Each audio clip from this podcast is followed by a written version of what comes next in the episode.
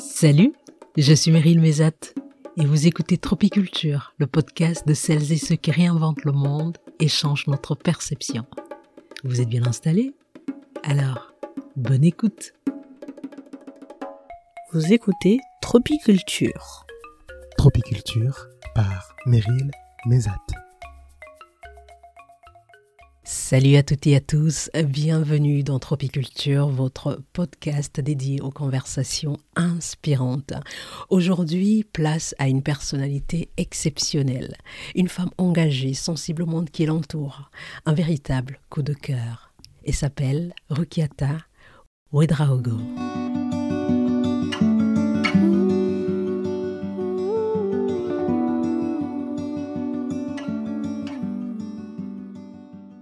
Une fenêtre se ferme, va défoncer la porte. La porte va s'ouvrir. Il ne faut jamais s'arrêter à la première défaite parce que c'est sûr que si moi je devais m'arrêter à la première défaite, non, je, je n'en serais pas là aujourd'hui. Je serais retourné chez moi au Burkina, donc euh, ou je sais pas, j'aurais fait autre chose. Mais en tout cas, euh, à la base, je voulais faire du stylisme. On m'a fermé la porte, mais je trouvais euh, le moyen de faire autre chose.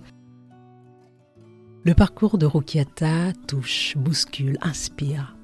Et c'est justement pour raconter des récits comme le sien que j'ai créé ce podcast. Alors je ne vous dis pas ma joie lorsqu'elle a accepté notre invitation. Auteur, comédienne et humoriste à la fois, rien ne l'a prédestinée à cette carrière. Pourtant, c'est à force de travail, de détermination, portée par son grand désir de se réaliser, que des chemins les plus inattendus vont s'ouvrir à elle. Depuis Rukiata, écume de belles propositions, qui pour certaines ont donné lieu à de belles réalisations. Une chronique sur France Inter, un spectacle en tournée dans toute la France et ailleurs, une bande dessinée, un premier roman intitulé Du miel sous les galettes publié en 2020, qui est une autobiographie consacrée à sa famille et dans laquelle elle rend hommage à sa mère, mais aussi à toutes ces femmes, à toutes ces mères qui se battent au quotidien. Dans cette conversation avec Rukiata, on évoque comment elle a appris à aimer son corps, elle qui a subi l'excision dans son jeune âge. On a aussi parlé de sa chère maman, de l'importance d'être bien entourée et évidemment de son spectacle Je demande la route. Bonsoir Rukiata. Bonsoir Meryl. Très heureuse de te recevoir dans cet épisode de Tropiculture. Merci de nous faire cet honneur. Eh ben, écoute, c'est moi qui suis honorée. Je suis ravie d'être là. Merci infiniment. Alors, Rukiata, j'aimerais que l'on remonte un petit peu. C'est un peu l'exercice que l'on fait souvent dans ce podcast.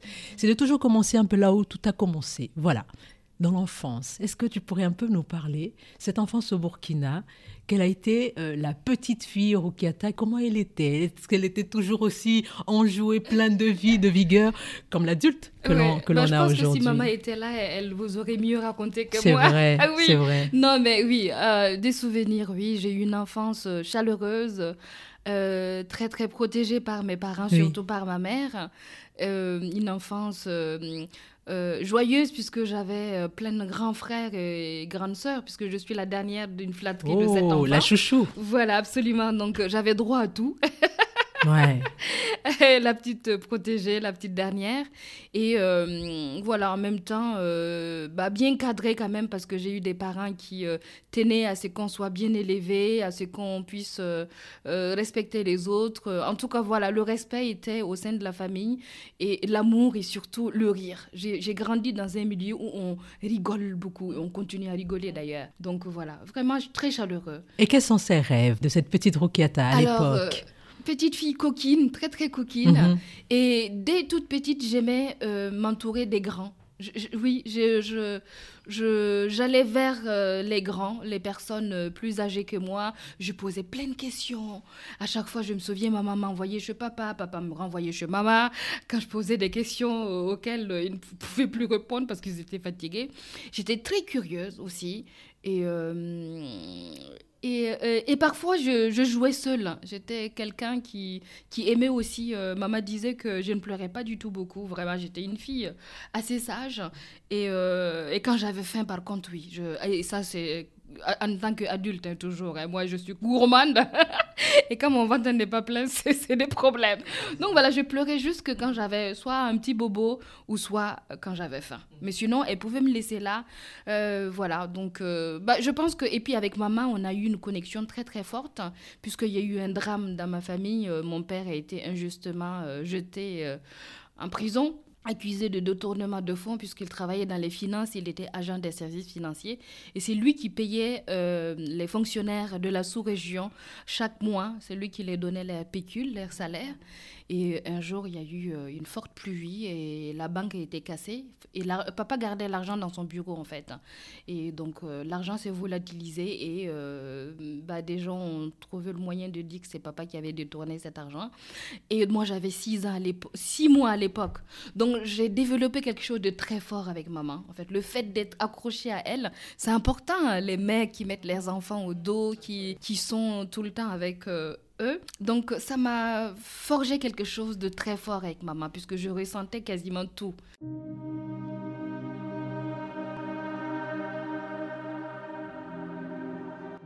Du coup, maman, elle a été beaucoup plus protectrice.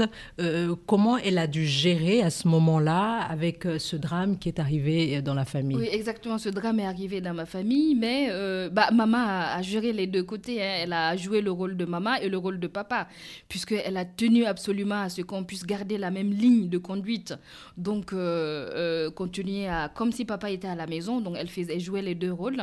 Et mes frères étaient un peu plus grands, donc ils ont compris euh, ils ont compris la nécessité de rester soudés euh, et d'aider de, aussi maman. Donc euh, les plus grands s'occupaient des plus jeunes et ils étaient assez compréhensifs. Et maman a travaillé dur. Elle a travaillé très très dur parce qu'elle voulait que mes frères à l'époque continuent à aller à l'école. Même si une de mes grandes sœurs, la plus âgée, a proposé à maman de rester à la maison pour l'aider, elle a dit non, non, non, tu dois aller à l'école. C'est très important l'éducation pour toi. Donc, euh, elle a tout fait pour que. Donc, elle a vendu des galettes euh, devant sa porte.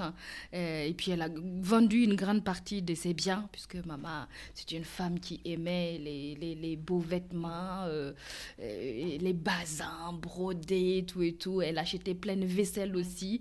Elle a dû s'en débarrasser en fait pour pouvoir subvenir aux besoins de la famille et faire sortir papa de prison aussi. Je suis très heureuse qu'on ait cette, cette conversation parce que c'est aussi l'occasion de lui rendre hommage et de rendre hommage aussi à toutes ces mamans, à toutes ces femmes qui luttent au quotidien, à la fois pour la survie de leur propre famille, mais aussi euh, pour protéger euh, les, les leurs. Vous vous êtes saisi de cette histoire pour en faire un roman. Parlez-nous un peu de, de, ce processus qui vous a conduit justement euh, à, à, l'écriture du roman. Vous étiez très jeune, très petite, vous étiez un bébé à l'époque. Et comment s'est fait la transmission avec maman, j'imagine, de, de, cette histoire Alors, il faut savoir que cette histoire, ça a duré sept années quand même avant que papa ne, ne soit vraiment, je veux dire, sorti d'affaires. Euh, donc, euh, bah, maman a, grâce à l'éducation, encore une fois, hein, maman parlait le français. Je pense que si elle n'avait pas été à l'école, ça allait être très compliqué pour elle. Euh, elle s'est levée, elle s'est battue, elle, elle est allée voir les juges, elle est allée voir des avocats. elle, elle, a fait le chemin entre Fada et Ouaga, qui est quand même à 240 km. Et à l'époque, c'était des voies pas goudronnées, donc c'était très compliqué. Il fallait qu'elle prenne le bus.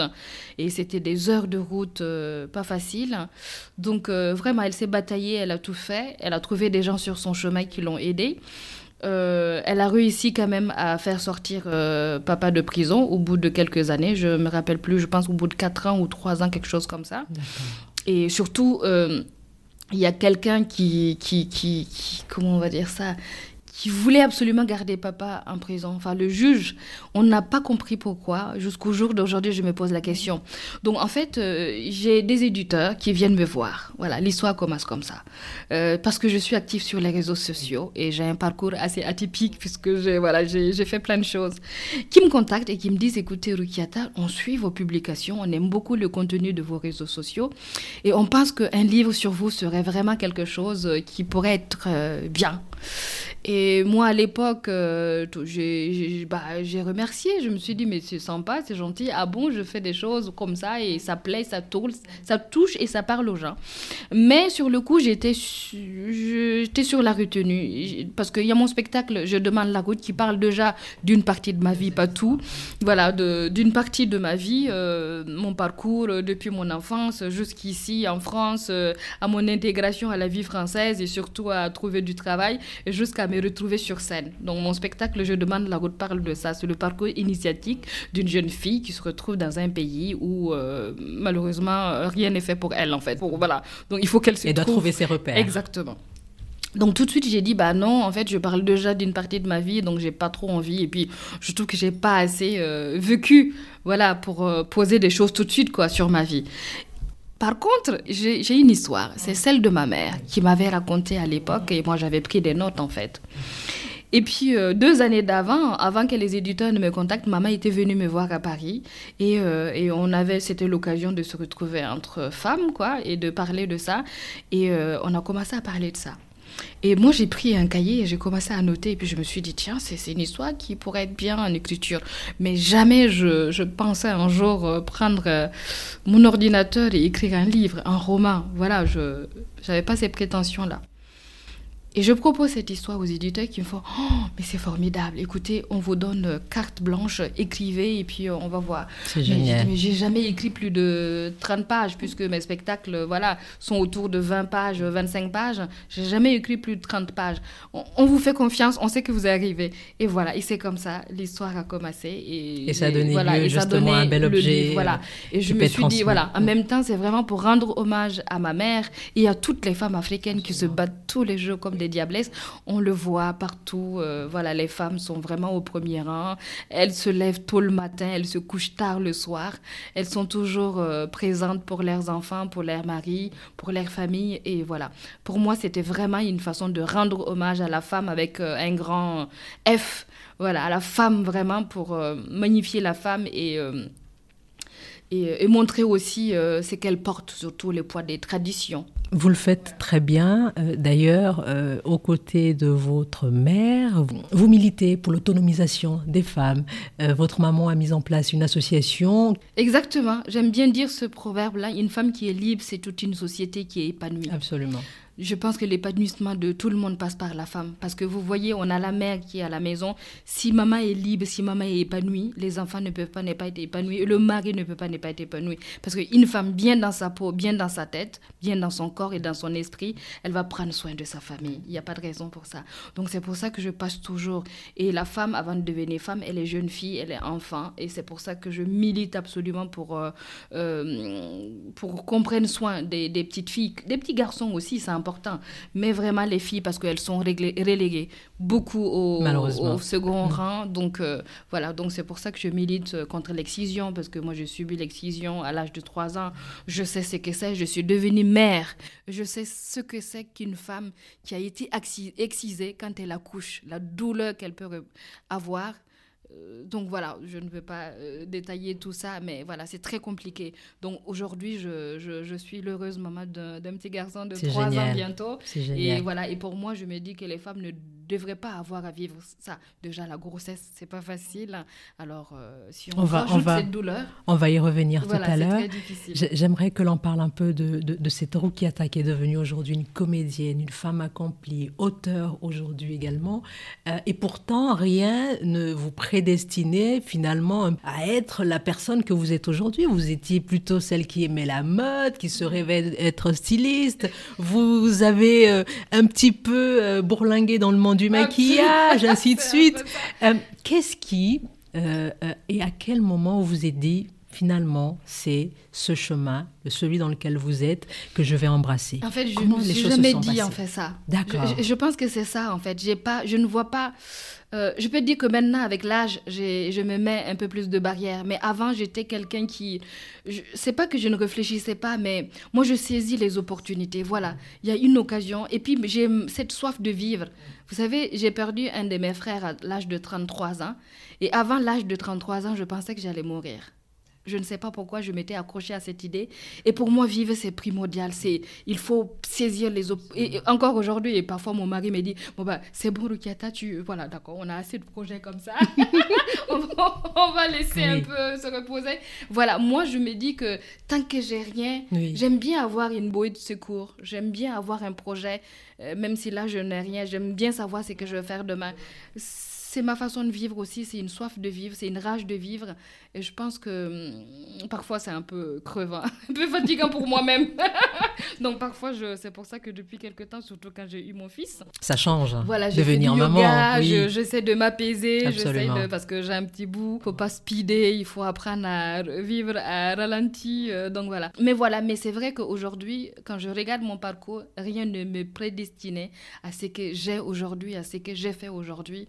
Euh, même moi, parfois, je suis surprise de me retrouver dans des endroits où je me dis non, enfin, je, non, je sais pourquoi je suis là, c'est pas à moi d'être là. Voilà, j'ai eu ça. Euh, souvent, j'étais illégitime, je me sentais illégitime. Mais en fait, et heureusement, j'ai un homme qui est formidable. J'ai mon mari qui est toujours là pour me dire, mais non, regarde derrière toi. Tu as vu comment tu as bossé? Ça fait 15 ans que tu fais ce métier. J'étais connue, tu faisais tout toute seule. Tout toute seule. J'avais pas de maison de production. Je sortais, je faisais mon spectacle, j'écrivais mon spectacle, je le mettais en scène. Je faisais mes affiches. Euh, bah, c'est mon, photo, mon mari qui me photographiait. Et euh, j'allais afficher les affiches euh, dans la rue sous la pluie. J'ai subi des moqueries, des gens qui me disaient Mais tu vas jamais t'en sortir. tu travailles et après tu investis ton argent dans des salles. ça ne sert à rien. tu vas juste perdre de l'argent. même de la famille proche qui m'a dit ça. Euh, aujourd'hui, euh, voilà, je, vis de ça. Qu'est-ce qu'on retient de ça? C'est euh, de ne pas abandonner. Non, qu'il ne faut jamais lâcher. Jamais abandonner, jamais lâcher. Jamais, hmm. jamais, jamais. Croire en ses rêves. Et c'est ce que je disais pas plus tard qu'il y a une semaine. Je disais que quand une, porte une fenêtre se ferme, va défoncer la porte. La porte va s'ouvrir il ne faut jamais s'arrêter à la première défaite parce que c'est sûr que si moi je devais m'arrêter à la dernière, première défaite, non, je, je n'en serais pas là aujourd'hui, je serais retourné chez moi au Burkina, donc, euh, ou je ne sais pas, j'aurais fait autre chose. Mais en tout cas, euh, à la base, je voulais faire du stylisme, on m'a fermé la porte, mais je trouvais euh, le moyen de faire autre chose. Et aujourd'hui, je vais revenir au stylisme, c'est des projets qui... voilà. Tout est possible. Tout est possible. Mais beaucoup de travail en tout absolument, cas. Beaucoup de travail. Oui. C'est la clé, on va dire. C'est la clé. Mm. Beaucoup de travail et beaucoup de. Hum, il faut cadrer les choses. Il ne faut pas s'éparpiller. C'est vrai que je mène plusieurs projets en même temps. J'ai fait une BD, j'écris, j'ai mon spectacle, j'ai mes chroniques. Donc c'est vrai que ça fait un peu. Mais voilà, mais il faut vraiment. Tout ça est organisé d'une certaine manière. Tout ça est organisé. C'est génial.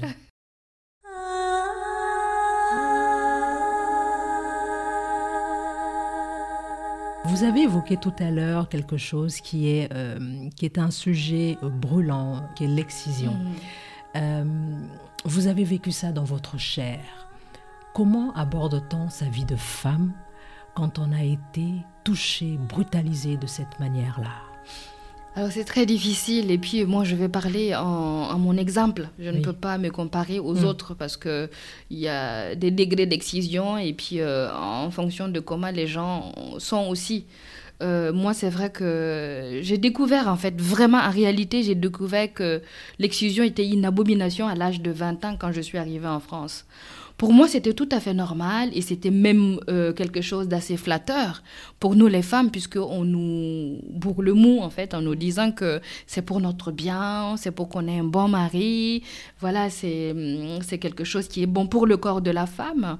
Et en fait, finalement, euh, on se rend compte que non, pas du tout. Et moi, j'ai découvert ça euh, en arrivant en France ici, en me rendant compte qu'il euh, y avait une part de, de, moi qui me manquait à l'époque. Voilà. Et.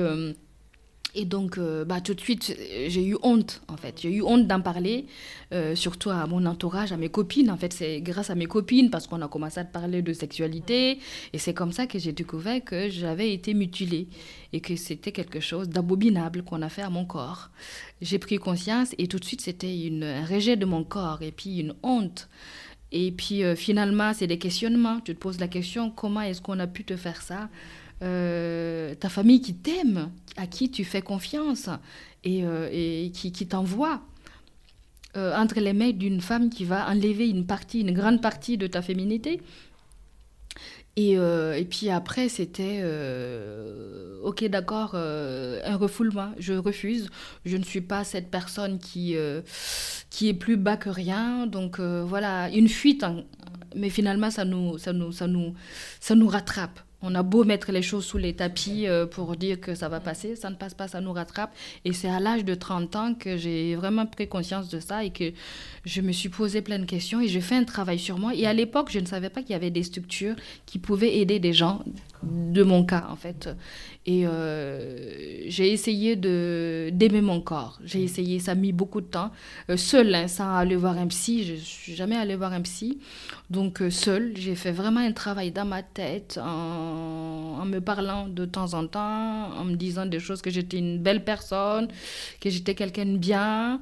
Et puis euh, finalement, on arrive à pardonner sa famille. On arrive à s'accepter, donc la honte commence à partir un peu. Mm. Et ce qui m'a beaucoup aidé, c'est c'est un long l'écriture. processus, C'est un hein. long processus. Et moi, la chance que j'ai, c'est que je monte sur scène. Le fait d'avoir pu réussir à écrire, puisque dans mon un- spectacle, j'en parle. finalement. Et le fait d'en parler en public, ça m'a libérée. Et aujourd'hui, ce n'est plus ce poids. Et je me souviens la première fois que je suis montée sur scène, quand j'ai joué l'excision, le, le, le, le passage de l'excision, mais c'était... Je, je, je- je chialais en fait, je pleurais. À chaque fois, je pleurais pendant longtemps, je pleurais sur scène parce que je, voilà, c'était une torture en fait pour moi de sortir ça. Et puis finalement, au fur et à mesure, il y a des où c'était compliqué pour moi et euh, je j'avais même peur d'oublier mon texte parce que c'était très compliqué. Aujourd'hui, au bout de, je ne sais plus, on est plus à plus de 800 représentations. euh, je me sens épanouie, je me sens libre, je me sens bien parce que voilà, c'est j'ai pu sortir ça et aujourd'hui c'est je ne dis pas que hum, les traces sont là encore, mais voilà, j'ai fait du travail sur moi et aujourd'hui je vis euh, bien. Il faut pas oublier d'avoir aussi quelqu'un. Mon mari est formidable, je le dis encore. Voilà, c'est quelqu'un qui m'accompagne et qui comprend et surtout qui me dit euh, voilà, t'es jolie, t'es magnifique. Ça, c'est important aussi d'avoir des gens en face de nous qui nous le donnent, euh, qui nous le rendent comme on, ça. on retient une chose, c'est que la parole libère. Ah oui. Il faut parler, Ah il faut oui, libérer sa parole. absolument. Il faut être bien entouré. Il faut être Ça, bien important. soutenu Oui. euh, euh, pour traverser ce genre de, Je pense de, que de c'est les situation. bases même de la Oui. réussite. C'est les Mhm. bases d'avoir de l'amour, Mhm. des gens qui te témoignent de l'amour, des gens. C'est pour ça que je dis à la jeunesse, euh, à certaines personnes qui m'écrivent sur les réseaux sociaux, mais comment tu fais, Rukiata? T'as été excisée, mais t'as Mhm. toujours le sourire. Mais une fois, il y a un journaliste qui m'a dit, mais on vous voit vos photos sur les. Vous n'avez jamais de problème. Hein? Ah ben si, j'ai des problèmes, mais j'essaie de. Je les aborde différemment. Voilà, je les aborde différemment. Et moi, je pense que c'est ça qui fait ma force. En tout cas, je le définis comme ça. C'est vraiment tous mes bobos, tous les mots. J'ai réussi à passer outre, j'ai réussi à dépasser ça. Et une fois que vous arrivez à accepter ça, et surtout ses défauts, parce que moi j'avais tous les handicaps pour ne pas être comédienne. hein. Non seulement je suis dyslexique, non seulement je, comme on le dit, j'ai un accent coupé au coupe-coupe quand je parle. donc je sais pas, j'ai mangé peut-être trop de piment, donc ma langue est lourde. Il y a quelqu'un qui m'a dit, votre langue est fainéante. donc ma langue est fainéante, il ne prononce pas bien les mots. C'est pas Voilà. possible. J'ai dit, ah, peut-être c'est mon piment, hein, j'ai mangé trop de piment, donc la langue est fatiguée, elle ne peut pas bien parler. J'ai fait tous les exercices, mais Mm. voilà, j'ai cet accent qui est là. Et au début, c'était vraiment un, un handicap. hein. Oui. Les gens me le renvoyaient comme Mm, un handicap. mm. Le problème, c'est ça, c'est que les gens, la société t'indexe et tu, tu, tu, tu finis par dire, oui, tu es ça, alors que pas du tout. On te met dans une case. et, Exactement, euh, voilà. ouais. Mais moi, j'ai Mm. réussi à penser en dehors de la cage Exactement. hors cadre. Voilà. Penser C'est- hors Et cadre. c'est pour ça que je dis à la jeunesse et aux gens avec lesquels je, je, je discute, par exemple, après mes spectacles, je fais toujours des bords de scène. C'est bien. Et je vois les gens, les associations, les élèves. Beaucoup d'enseignants amènent leurs élèves voir mon spectacle et je les parle. Et pour moi, c'est la confiance. C'est quelque chose de très important. Ayez confiance en vous et surtout, euh, allez-y, quoi. Quelle est la chose qui a le plus compté dans votre parcours? Hmm. Je pense que toutes les choses ont compté parce que je pense que c'est toutes ces choses-là que j'ai posées petit, petit, bout à bout, à bout, à bout. Chaque Qui, petite chaque brique. petite, Mhm. exactement, qui a fait euh, de Rukiata ce qu'elle est aujourd'hui, de moi ce que je suis aujourd'hui. Je pense que si on, dans tous ces éléments, j'enlevais juste un, ça, ça, ne va pas marcher. Donc, du coup, pour moi, tout compte, en fait. Tout compte. Mes défaites, euh, mes peines, mes joies, mes espoirs, euh, euh, mes combats, je pense que tout compte aujourd'hui. Et c'est ça qui fait que je suis celle que je suis en face de vous aujourd'hui. Et du coup, j'ai envie de vous demander, où trouvez-vous la force, finalement, pour, pour avancer, pour monter tout ce que vous montez comme projet, relever tous ces défis? Bah, la force, euh, bah, déjà, moi, j'ai vu maman, comment elle s'est battue, et je me suis dit, ma mère, c'est une battante. Je vois mes soeurs, mes tantes, et puis d'autres femmes hein, euh, autour de moi que j'ai vues. Euh, voilà, c'est des femmes qui m'ont montré l'exemple. avec un rien, elles peuvent transformer des choses. moi, je me souviens quand on n'avait pas à manger, maman, avec de la salade, avec du sel et peut-être un peu d'huile, et parfois, il n'y avait même pas de l'huile, elle réussissait à faire quelque chose et on mangeait. Donc, avec un peu euh, il suffit de mettre de l'amour, de la conviction et d'y croire. Donc euh, voilà. Et aujourd'hui, moi, je peux dire que c'est ma famille aussi, mon mari et puis mon fils. Moi, c'est mes deux, c'est mes deux gars, mes deux gars sûrs, comme je les appelle. voilà. Et, puis, euh, puis il y a des gens aussi qui me portent. J'ai des gens qui me suivent sur les réseaux sociaux. Euh, voilà, et j'ai des, j'ai des, des, frères et des sœurs qui nous ont dévancés et qui nous ouvrent les portes. Je parle à Alain Mabankou, euh, qui, qui m'a invité à deux reprises à son festival euh, des Atlantides. Je parle à plein de gens qui m'envoient des, des, messages et qui me portent. Et moi, ça, ça me donne des ailes, quoi. Voilà, c'est tout un tout. Et voilà, c'est mon public, c'est mes amis, c'est ma famille, c'est mon fils, c'est mon mari. Et puis, et puis je me dis, si je ne le fais pas, qui va le faire à ma place? Personne. voilà.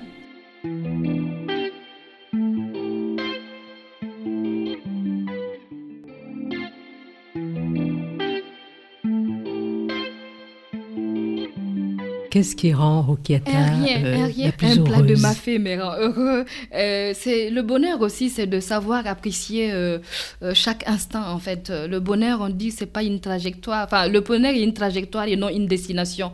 Donc je ne, je ne moi, le fait d'être heureux, c'est pas parce que j'ai accompli quelque chose. Je trouve le bonheur dans, dans, le, processus, dans le cheminement jusqu'à la chose. Euh, parce que si la chose s'arrête, il faut trouver autre chose. Voilà. Pour moi, c'est ça, d'apprendre, d'ouvrir un livre qui me plaît, de manger un plat, de voyager, de rigoler, de cuisiner. J'adore cuisiner. Donc voilà. Et puis, ce, cet instant, c'est un bonheur pour moi de partager tout ça avec vous. Merci beaucoup. Merci beaucoup, Rukata. On va terminer euh, par euh, évoquer quand même votre spectacle. Vous êtes, vous repartez du oui. en tournée là. Euh, j'ai encore euh, quelques dates euh, en Île-de-France, en mhm. province, en Suisse aussi, en Allemagne.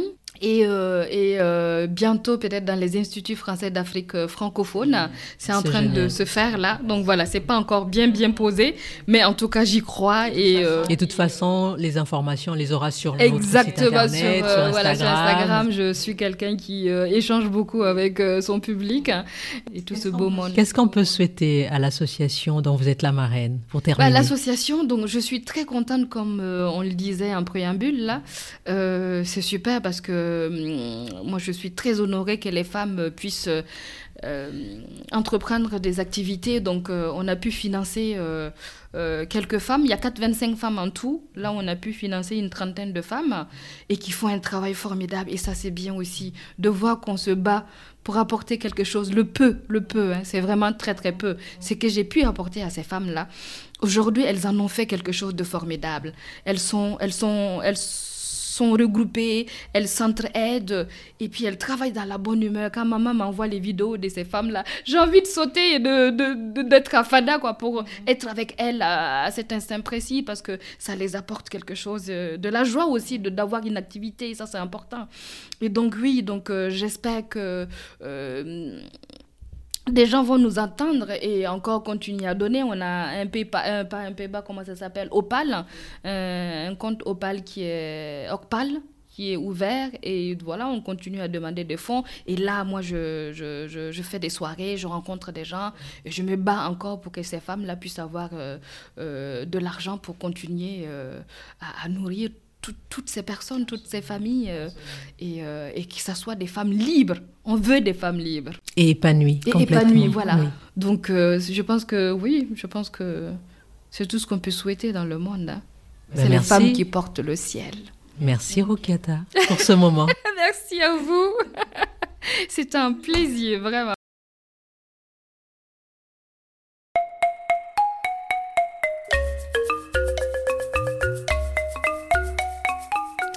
Et c'est la fin de cet épisode. Merci infiniment à Rukiata Ouedraogo d'être passée au micro de Tropiculture.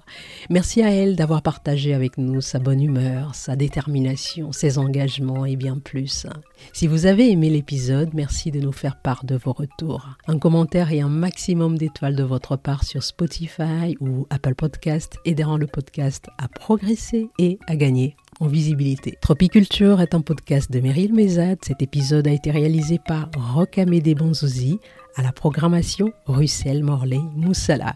La musique du générique est signée évidemment par Émile Biayenda. Merci de votre écoute et surtout n'oubliez pas de partager le podcast autour de vous. Quant à moi, je vous dis à très bientôt. Dernière chose, prenez soin de vous. Bye bye.